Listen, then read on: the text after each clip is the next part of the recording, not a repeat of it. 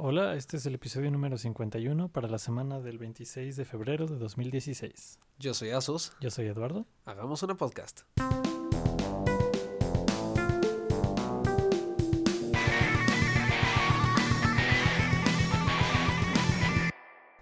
Asustín, Eduardo. ¿cómo andamos? Eh, muy bien, muy feliz. ¿Tú? Muy feliz, también, también bastante. Excelente, excelente.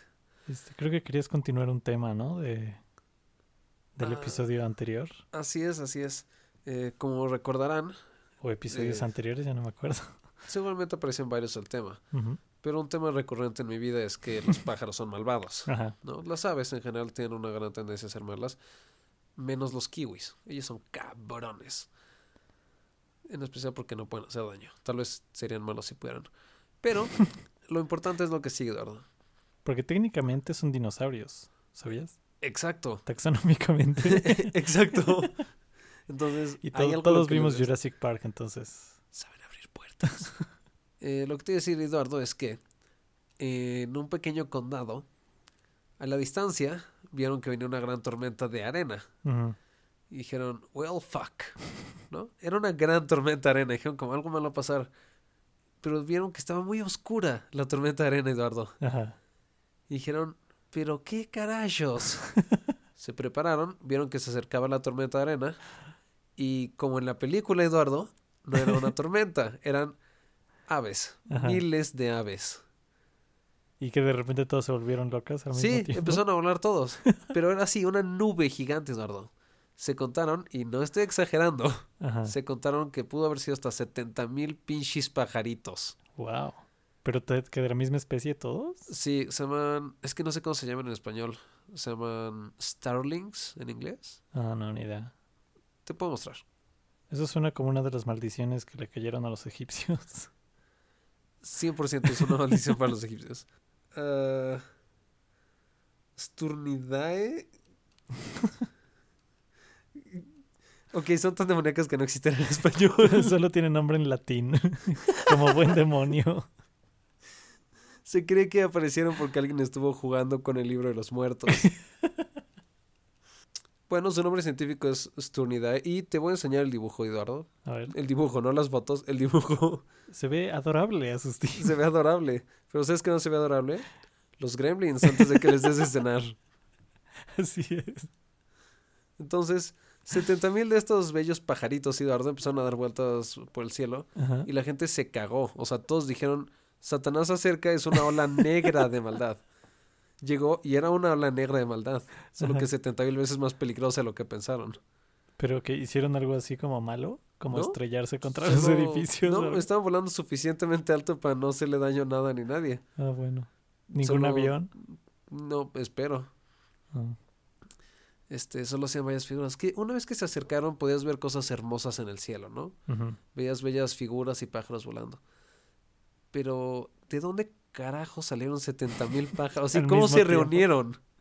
¿Quién sabe, Asustín? A lo mejor ese es su Coachella. Es una manifestación, exacto. No sé, o sea, neta no entiendo cómo se juntaron tantos. O solo iba uno volando y le dijo, oye, güey, vente. Ah, va. Y dieron vueltas y como en Forrest Gump, cuando Sí, empieza a cuando correr a y empiezan a seguir. Yo creo que algo así pasó, Probablemente. ¿no? O tal vez sea una manifestación contra los aviones. Contra, los aviones. Así es, así es. Eh, que por cierto, Asustín, hablando Ajá. de aviones y maldad en el aire, Ok. este. Ya ves que de repente hay algunos años que es así como. Hay un accidente aéreo que es como El... súper cubierto, como el de Malasia Airlines, por Ajá, ejemplo. ajá. Perdón, los de Malasia Airlines. Sí, exacto, Eduardo, por favor, no les des tanto Este, crédito. sí. En realidad hay más accidentes aéreos de los que nos enteramos. Ok. Y hace poco, bueno, de hecho hace ratito me acabo de enterar de uno que pasó este mes, creo, Ajá. de... A ver, te- ahorita te digo la aerolínea. Es de TransAsia, O con le dicen otros, Tranny Airlines, ¿no? basados en Bangkok. ok, es, es un avión de una marca europea de la aerolínea TransAsia, ¿no? Y este... Quiero que veas la foto, Asustín, porque e- es increíble que vivamos en una época donde todos tienen una cámara. Ok. ¿ok? Quiero que veas esta foto y nos des tu reacción auténtica, ¿ok? Esto fue tomada... Ah, salió de Taipei, en Taiwán. Y al avión este, se le apagaron los motores. Bueno, no, se le apagó un motor eh, por así que por accidente o quién sabe por qué. Bueno, me imagino que fue por accidente. Y luego los pilotos apagaron el motor equivocado y entonces apagaron los dos. y, y, pues es- no acaba bien las cosas, ¿verdad? Pero mira, quiero que veas esta foto, Justin. Fue el ¿Listo? motor. Well, fuck. ¿Listo? Ok, ¿estoy listo? 3, 2, 1. Tengo los ojos cerrados.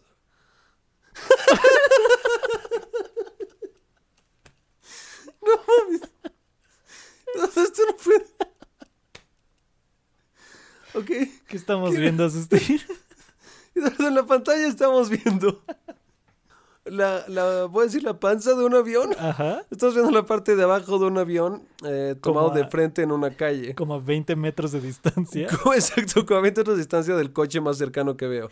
Y Que hay- es un camión, es un, como un taxi. es un taxi que fue golpeado por el avión, Justin. Es un taxi que fue golpeado por el ala del avión que iba acostado en el aire. Aquí no sé si el ala, pero. Pero. Si no, esto, esto no se ve. Es como, Parece como efecto especial. es como de. Michael Bay, ¿no? Exacto. Esta foto yo creo que la estaremos poniendo en el Facebook, Justin. 100%, es como Final Destination, Sí. Taipei. Sí, o sea, está, está, está cañón, ¿no? Imagínate, o sea, cuando lo vi fue así como. No mames, imagínate el impacto de ver eso enfrente de ti. O sea, un avión. Es que cuando lo vean van a entender Sí, mi, reacción. sí. O sea, no, no se puede explicar. Yo esperaba ver algo que me diera, digo, no, tristeza. Porque risa sí te dio. Sí, o sea, risa 100% me dio. Yo esper- Exacto, yo esperaba que fuera triste. Es, Risa que es sabía como, que es iba a como tan absurdo que da risa pues, siendo algo tan pinche trágico. Sí, o sea, iPhone millones de taipesos perdidos. Taipesos, es correcto. sí. La moneda de Taiwán, el taipeso. Ay, no, pero estuvo súper mal pedo eso. Sí, no manches. Se ve como mucho daño a las personas y a la ciudad. Ujú. Porque hay un avión acostado en el aire a 20 metros del piso. Ah, ya, ya sé a qué podemos compararlo. ¿Viste la, la película de Flight con Denzel Washington? Que es un piloto como drogadicto y así. No, pero 100% creo que había un piloto drogadicto ahí. Es, es, es, es- es una escena parecida a cuando te pasan en esa película la escena del accidente. me, me imagino que sí. Que lo manejan boca abajo para recuperar el control. Hablando de muertes innecesarias, Asustín. Hablando de muertes innecesarias y cosas que parecen de película. Ajá. Eduardo, me parece nos ibas a dar tus comentarios acerca de Hateful Eight. Ah, pues sí, mi idea era platicar de eso, pero creo que tú no la viste, ¿verdad, Asustín? O sea, me echas la culpa de tus errores, como Claro, siempre. exacto. Típico. Ahora, Eduardo, decirte, es posible que no la vea dentro de mucho tiempo. Sí, eso, eso es lo que me estás diciendo. ¿Pero por qué? No ¿Leíste, sé. ¿leíste reseñas malas? Mm, no, solo me da un poco de hueva. Eh, esa es la palabra con la que la describo, Asustín. ¿Cómo es tú? De hueva. Excelente, excelente. la película dura tres horas Ajá. y son como, o sea, son ocho personas, como, como su título lo explican, ¿verdad? ¿Y los odian? Eh, no particularmente, fíjate. Ok. Algunos entre ellos sí, pero no todos. Eh, y, o sea, son tres horas de ocho personas encerradas en una cabaña. Interesante. O sea, No importa qué tan divertidos sean los diálogos de Tarantino, Ajá. que en general lo son, no puedes hacer tres horas de ellos, Asustín. Y neta solo están... Ahí. Eh, o sea, pasan algunas cosas, pero no, Bueno. no, no, no demasiadas. Sí, o sea, No- me no dijeron que tantas. como flashbacks y... Flash sides. No, side en lugar de flash. flashbacks, te cuentan historias. No es como en Kill Bill, que es como, ah, vamos a ver el origen de Oren, ¿no? Ajá. Y te sacan la parte de anime. Esto es como, mejor, es una toma de Samuel L. Jackson platicándote la historia. Ah, sale Samuel. Ah, oh, te platica la historia. Ajá. Se escucha interesante. Sí, yo creo que ese es mi review, Asustín. A lo mejor no vale la pena hablar tanto de Una película de ocho personas que no trata de nada durante tres horas. Fíjate que es que Tarantino ha estado diciendo que a lo mejor y se retira de cine. Porque su última película fue una basura. No, no, antes de sacarla, entonces nadie se había dado cuenta. Ah, ok. Pero que porque sus cosas se han ido más como a lo literario. Y como que esto es un ejemplo perfecto, porque si lo ves como, si lo leyeras en un libro, hasta estaría padre. Ajá. O según yo, estaría padre para una obra de teatro, porque como que se presta más a eso. Ok. Para mí, no, o sea, no me gusta como película, Ah. pero no sé. Conozco a quien sí le gustó, entonces. Sí, yo he tenido este reviews mixtas, opiniones, opiniones distintas. Así es. Aunque en general todas son como la tuya. Sí. Solo hay dos personas que les gusta. Tarantino y a su mamá. No, a su mamá no le gusta. Dijo que es una excepción y que por favor no vuelva a hacer ninguna película. Y lo desheredó. Y lo... Ah, Muy bien, Eduardo. Hablando de temas mucho más serios. Ok. Eh, Apple y el FBI. Ah, Asustín. Esa es como la nota de esta última ¿qué semana. Dos Yo que semanas. sí. Mes, año, década, siglo. Puede decir Milenio. siglo, de hecho. Creo que siglo es la palabra correcta. Así es. La noticia del lustro, Asustín. Lustro es esas palabras que te enseñan en la y escuela. nunca usas y en jamás toda tu nadie vida. usa un lustro, ¿no? Nunca, nunca he usado lustro más que para burlarme del hecho que nunca usas lustro. Ajá, exacto, es para lo único que existe. Ajá. Ah, no, pues un lustro. O sea, lo más cercano que usas al lustro es un sexenio. Sí, exacto. Pero, pero, pues sí, Asustín, resulta que el FBI y el Department of Justice, Ajá. que no, no sé si son, creo que son parte del Ejecutivo, ¿no? Son- no estoy seguro cómo funciona al 100%. Sé que todos son como agencias nada más, ¿no? El DOJ, como es ¿El su nombre, su nombre de rapero, es DOJ, Department of Justice. DOJ. From the hood. Eh, pues resulta que están ordenando a Apple a autohackearse, bueno, más o menos, para sacar la información al iPhone de uno de los tirados. Bueno, creo que fue uno. Sí, de, de- varios, de ¿no? los terroristas de San Bernardino. De los shooters. Ajá.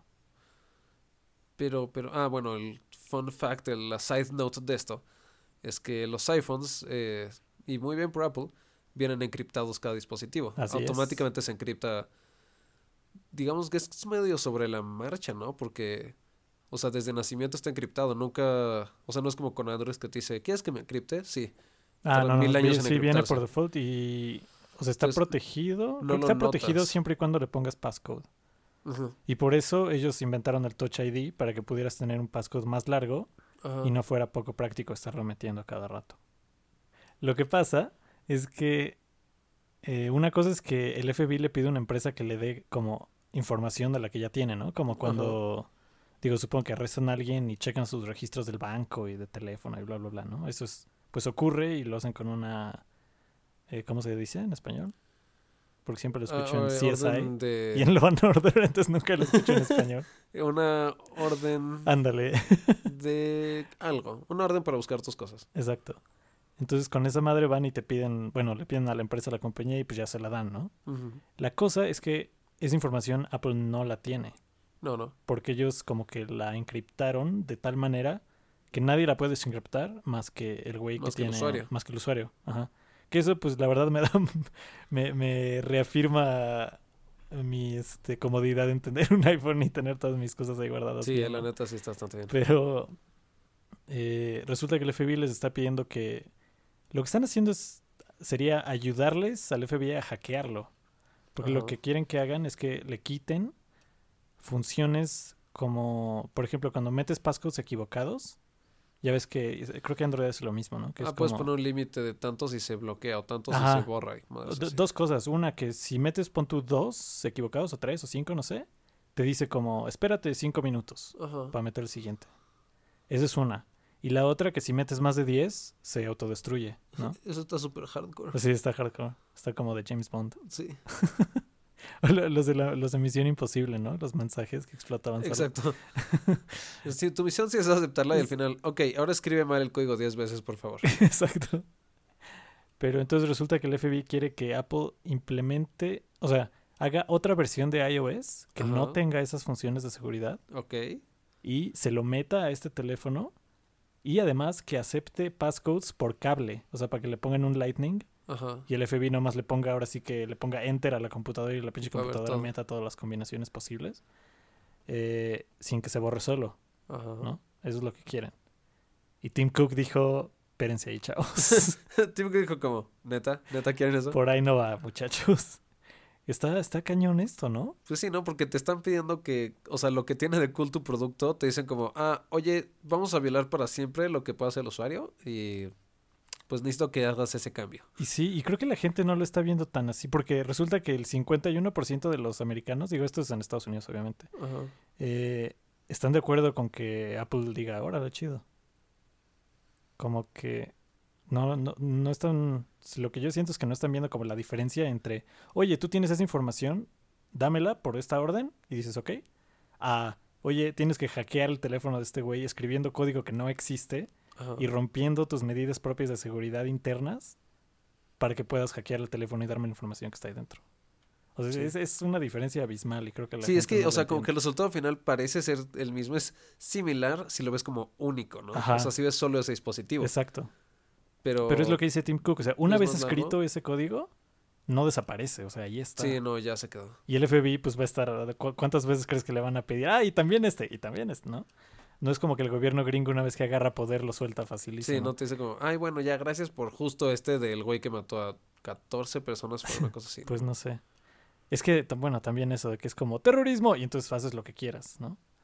Pero, no sé, este, este- está serio esto. Esto es un caso súper, súper, súper importante en la, en la Sí. industria, Sustín. ¿no? Y además es algo como súper partaguas, ¿no? Es como algo súper que pareciera normal, Ajá. Pero si lo ves como con todas las cosas que han habido de privacidad, de Sí, trato de manejo de dispositivos, es- es incluso como de otro- internet, Es una cosa en niveles, Snowden. ¿no? Entonces como, ah, ok, ahora estamos viendo algo más específico, Sí. pero que puede suceder varias veces. Porque no, y no solo eso, sino que, o sea, si el FBI ya vio que puede hacer que Apple programe cosas para ellos, pues qué otra cosa les puede pedir, no sé, la NSA, el FBI mismo. Pues O ahí sea- sí ya no hay nada... O sea, si ya existe ese precedente de que un juez le puede decir, oye, Apple, tienes que programar esto en tu sistema operativo, pues quién sabe qué chingados las van a hacer meter, ¿no? Sí, sí está, está mal pedo. Está y además mal, eso es literalmente violar ya el trato de privacidad que tuviste con tu, con tu end user. Pues sí, en parte. ¿No? Y pues o sí. sea, más allá de que solo sea... Porque cuando tienes, por ejemplo, el teléfono, dirección y eso, los que lo tienen son este asociaciones gubernamentales o cosas que tú aceptas Ujú. A que se pueden tomar esos datos. Sí, ¿No? O sea, ¿por qué no le pueden pedir a Dominos que leen tus datos? Ellos también tienen un contrato de privacidad para no hacerlo. Eh, Aunque bueno, con, con orden judicial Tal vez podrían. Dominos puede, sí, exacto. O sea, ciertas empresas deben poder y ciertas Sí, no. sí, sí. Pero es que la diferencia está en cosas que ya tienes y cosas que te están obligando a hacer. O sea, porque la, la- el, como la... El símil que le veo es como si tú tuvieras una empresa de cajas fuertes, Ajá. ¿no? Y vendes una caja fuerte y la compra un pinche terrorista y ahí guarda la- la- el arma... Nuclear Pues, TX3000. No sé, güey, el arma con la que mató a no sé cuántas La personas. ¿no? TX3000 fue. Y, o sea, tú como fabricante de, de cajas fuertes, pues como que te viene valiendo madres quién las compra, ¿no? Tú lo que quieres hacer es una caja fuerte que no se puede Que abrir. no se puede abrir. porque esa es la definición de una caja fuerte, ¿no? Y de repente viene el gobierno y te dice, ah, como este pinche loco mató a no sé cuántas personas y usó una de tus cajas fuertes, entonces estás obligado a hacer una herramienta que esté diseñada para debilitar y abrir tu caja Tu fuerte. propio producto. Entonces es como, espérate, ¿no? Sí. ¿Y sabes qué tiene más? O sea, ya cambiando todo eso, o sea, la parte política. Ajá. Una, como dijiste, una vez que algo está que existe, pues ya no deja de existir, ¿no? Tu código va a estar ahí. Sí, Y el código 100% se liquea de todas formas. exacto, sí. O sea, es inevitable. O sea, se también es lo que, o sea, te tendría que estar diciendo, la herramienta que usaste para pinche debilitar tu caja fuerte, tú la tienes que guardar, ¿no? O sea, porque no lo, te la tienes que quedar en tu campus porque es donde tienes toda la seguridad y bla, bla, bla. Tú la tienes que guardar, ahora sí que sabiendo que todos los hackers del mundo ya saben que esa herramienta existe Que se puede hacer. y que te estás poniendo un pinche blanco en la espalda, ¿no? Sí, Imagínate. Está, está cañón, está pesado. sí. Esto es, esto es importante. eso Es sí. importante. Es tan importante que Google también empezó a apoyarlos. Eh, Bueno, hasta cierto punto. De cierta estuvo, forma, ¿no? Estuvo súper débil, bicho. Bueno, estuvo como en estoy contigo, güey. Sí. ¿No? Pero Más bien. Lo, lo que no me gustó es que está como súper... O sea, se nota que es por ese texto, porque fue que fueron como cuatro o cinco tweets Sí, de, fue como Twitter, sí. de Sí, Sundar fue diciendo como, creemos que este güey hizo bien en decir que no. Ajá, no, pero no, no dicen eso. Es porque este, dice como, creemos que bla, bla, bla. Porque esto puede ser bla, bla, bla. Esto Ajá. podría significar que tal vez, en quizás ocurra esto. Y tú así como, chavos. O sea, podrían, se, podrían cubrir sus bases más. Sí, exacto, porque lo, verás, lo más posible es que tal vez, Exacto. ¿no? De hecho, es- estoy casi seguro que chance posiblemente. Exactamente. ¿no? Muy probable, muy probable. Es probable que estés en lo, en lo correcto. Que no estés enteramente mal. Exacto, que no esté enteramente mal. Que tenga cierta probabilidad de estar correcto. Sí, sí. Todo se maneja en grises a veces. Así es, Agustín. Sí, sí. Lo Eso que me- estuvo, me decepcionó un poquito. ¿Sabes qué es lo que sí me decepcionó? ¿Qué? Que Bill Gates sí los apoyara Al FBI, al ¿no? FBI. Sí. Bueno, Entonces, después como que aclaró su posición porque... Es que, ¿qué pedo con el, con el periodismo de tecnología últimamente, Agustín? eso sí, cada quien, literalmente cada página es súper biased al lado que quiere, ¿no? Y no solo eso, sino que, o sea, se inventan cosas, ¿no? Y o sea, como que toman citas, porque hasta Bill Gates salió en Eh, televisión Para diciendo... frasear las cosas mucho. Ah, exacto, sí. Más bien. Salió, yo vi el video de Bill Gates en no sé qué programa, creo que en Bloomberg TV, algo así. Ajá. Y sale Bill Gates así como, y le pregunta el, el, el conductor, ¿y qué opinas de que este tal periódico haya salido con que tú dijiste, sí, el FBI, bla, bla, bla? Y él así como, no, pues me decepcionó un chingo porque yo no dije eso. Pues yo no dije eso, no sé qué Ah, no, y ya explica su posición y es más como de que se tiene que encontrar el balance entre que el gobierno, pues obviamente necesita saber algunas cosas, ¿no? Pero pues por otro lado tampoco puede hacer lo que se le... Sí, no puedes andar de Big Brother. Exacto. Entonces, Me encanta decir el término Big Brother. tu reality show favorito. Obvio, después de Masterchef. y Jersey Shore. Pero es que no sé, como que sigue sin pasar al mainstream toda esa cosa. O sea, si le preguntas a mucha gente quién es Edward Snowden, no van a saber. No. O sea, ¿tú- ¿Tú viste el... En el programa este de Last Week Tonight? Ah, sí, me... Ajá. De, hay, hay, un hay un capítulo que entrevista a Snowden y luego va preguntándole a la gente Sí ahora sí que, si sabe quién es Snowden, que si sabe quién, o sea, que ha hecho la NSA, Y todos los programas de la- las, las leaks de Snowden y demás, y la gente así como ni puta idea, ¿no? Y, y, y John Oliver luego les dice, ¿cómo te sentirías sabiendo que el gobierno tiene acceso a tus fotos, a tus selfies desnudas? si les has mandado por Gmail o por este WhatsApp o bla, bla, bla. Y la gente sí se escandaliza de, oh, no Ajá. mames, no, eso estaría cañón y no sé qué, y así como, pues eso pasa, amigo. Bueno, pues no nos dijo que eso sí se puede hacer. Esa es la vida real. Sí, eso está cabrón. Está cabrón. Sí, y leí que además ese lo hizo medio en secreto. ¿Sí? Para que no se armara tanto... Pues no quería como armar previos a todo eso. Ajá. Entonces como que le dijo al crew que iba a ir así. Pero nunca anunció que iba a suceder a muchos... O sea, dentro de la empresa jamás les dijo... Creo que es HBO, ¿no? Ajá, es HBO. Y de repente llegó y fue como... Estoy Oigan. en Rusia. Exacto. Eh, hablando de, de mí, Eduardo, eh, quisiera contarte una pequeña anécdota, Ok. una patoaventura de Asus, ¿no? de las, las clásicas. Y es que, como tú sabes, como nuestra audiencia sabe, Te yo soy de las personas... Ajá. Estaban viendo mis fotos, mis selfies desnudo y pues me les puse al tiro. Entonces ahora tengo este tracker todo el tiempo. Ok, en el tobillo. Exacto. Eh, no, soy la persona más, más escéptica del mundo, ¿no? Ujú, Y ayer me turbo saqué de pedo. A ver. Estaba yo en la cocina. Ok, haciendo eso. Ujú, Entonces, cuando yo sacaba la leche del refrigerador, de reojo vi como si hubiera alguien junto a mí. Entonces volteo y pensé que era mi roomie. Y dije, eh, no me vas a espantar. Entonces salí, ah, no había nadie. Dije, ah, pues qué bien, se escondió muy bien el güey. Entonces sigo, tu, tu, tu, tu, tu. Después voy a la tarja porque me estaba preparando un delicioso atuncito. Eh, La receta famosísima ¿Cómo? El atuncín asustín. Atuncín asustín. correcto. Delicioso, receta secreta, pasado por la familia por generaciones, desde Cristóbal Colón. De la familia asustín. Claro está. Sí sabes que soy descendiente directo. Claro. Ah, entonces estoy por la tarja muy bien. Y en mi cocina hay como una barrita con una ventana que no tiene cristal, solo es un hoyo. El chiste es que ahí eh, vi otra vez algo ahí parado. Entonces volteé y le dije, oye, ¿qué pe... Ok.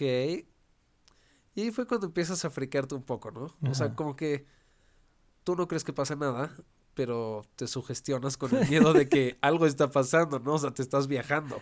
Ajá. Entonces, un poco mal viajado, pues ya. Fui a la sala, al comedor, todo apagado. Dije, "Eh, por si las moscas. Entonces subí a mi cuarto a recoger unas cosas y me aseguré que estaban en mis roomies. Ajá. Fue como, ok, todos encerrados, todos dormidos. Tomé mis cosas, bajé y me iba a sentar a ver anime en la sala a medianoche. Ok. Como, claro, lo más normal del mundo. Como la gente normal, ¿no? Es lo que hacen todos. Entonces me iba a sentar, doy la vuelta en el este y de pinches frente O sea, como que mientras das la vuelta, mientras tu cabeza da la vuelta, hay, hay un ángulo en que ves como pues, sigues viendo de reojo el principio de ese cuarto. Veo y está otra vez el fucking güey ese, pero cuando acabo de voltear, ya no está. Entonces dije, ¿Qué obviamente estoy viendo cosas. O sea, obviamente estoy loco y o Satanás se me está manifestando. y no sé cuál de las dos me da más miedo, Eduardo. Estar pinches loco o tener... No, Satanás es buen pedo, no Satanás. Eh, no sé, una manifestación de las aves o algo así. Exacto lo que iba a decir. Sí, porque Satanás aparecería así, junto a ti y te diría, güey, ¿qué pedo? Un deseo, fiesta loca, quieres que alguien sufra por la eternidad. Tú sabes, chileando con Satanás. Entonces me quedé toda la noche y dije, puta, ¿y si subo y, y- y le cuento a mi room y me quedo con él un rato? Me cuesta en su cama y lo abrazo.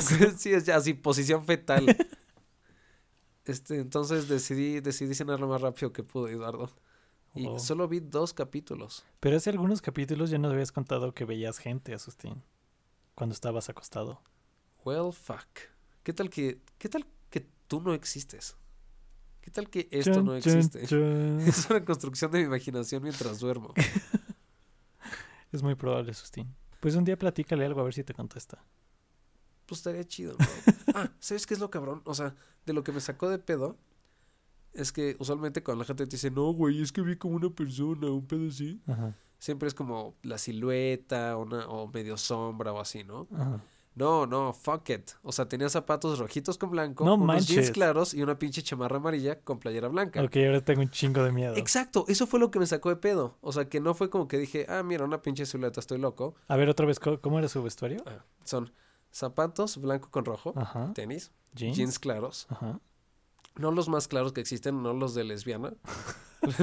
los que no son oscuros, pero los normales. Ajá. Playerita blanca y chamarra amarilla semichillón. Asustín. Estás viendo Marty McFly. ¿Verdad que sí? Yo también pensé eso. Yo también, sí, porque dije, los zapatos son iguales y solo tienes que invertir la parte de arriba. Con que sea no, un chalequito rojo. Su chaleco, su chaleco amarillo Exacto, chillón. con que sea el chalequito. Como Pero no era un pinche chaleco. Ah, ok. No, porque de inmediato pensé en Marty McFly. Eso es cierto. O sea, sí dije, Porque eso explica por qué Sí. aparece y desaparece. Eso tendría mucho sentido. Eduardo, soy parte de un viaje en el tiempo. Así es. Acabo de cambiar la historia. Al decirle no. a todo el mundo sobre él. Tal vez Marty McFly necesitaba que lo viera tres o cuatro veces para que hiciera este podcast, le contara a la gente y Cambiar sé. el curso de la historia. evitaría que alguien fuera terrorista o, o, o ayer iba a hacer algo diabólico, pero me espanté y no lo hice. Entonces lo ves con todo, con todo el lujo de detalles. A Marty McFly, a no, Marty claro McFly. está. Sí, sí, al Ok. parecer sí, verga. No, no sé, Eduardo, neta me saqué mucho de pedo. Espero sí sea Satanás. El Satanás buen pedo, no el Claro, mal pedo. claro. Porque hay dos Satanáses malos, ¿no? O sea, es igual que Dios. El del Viejo Testamento es malvado y el del Nuevo Testamento es un pan de Dios, valga la redundancia. ¿No?